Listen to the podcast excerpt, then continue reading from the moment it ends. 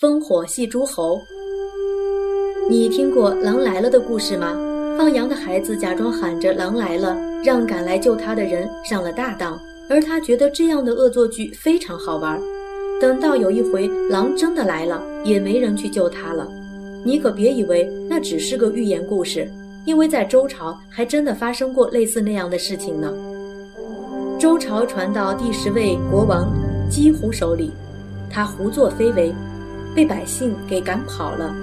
姬胡死后，被人们称作周厉王。厉王的儿子还不错，但到了他的孙子周幽王的时候，便发生了一连串的故事。周幽王是个只知道吃喝玩乐的国王。有一天，有人献给他一位美女，名叫褒姒。幽王高兴得不得了，非常宠爱她。可是这位美女却从来没有笑容。幽王想尽办法，也没法子让她笑一下，于是就悬赏一千两金子。谁能让褒姒笑一下，就把赏金赐给他。有个叫国石父的臣子便出了个主意，他建议把烽火点燃起来取乐。古代为了防范敌人入侵，在比较高的地方，每隔几里地竖起一座高台。当前方看守的人发现敌人时，便赶紧燃起烽火；后方第二道、第三道烽火台的人见到烽火示警，便接着燃火。于是，附近的诸侯军队便能及时赶到救援。周幽王居然真的点燃了烽火。当诸侯大军急忙来救援国王的时候，却发现那只是个玩笑罢了。褒姒终于笑了出来，所以幽王也笑了。国石父得了赏金，当然笑得更开心了。只有诸侯们愤愤地打道回府。后来，幽王想把褒姒生的儿子立为太子，将来好继承王位，而他原来立的太子。姬义就由于怕被杀，便逃到外祖父申侯那里。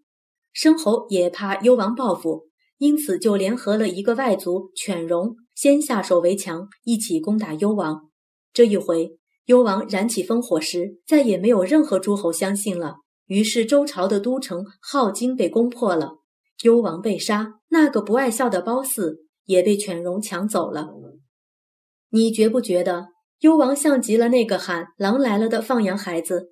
至于那个褒姒，由于国王为了博取她一笑，因而变得国破城倾人亡，所以后来人们形容一个女人的美丽非凡，便说她有一笑倾城或是倾国倾城的美貌。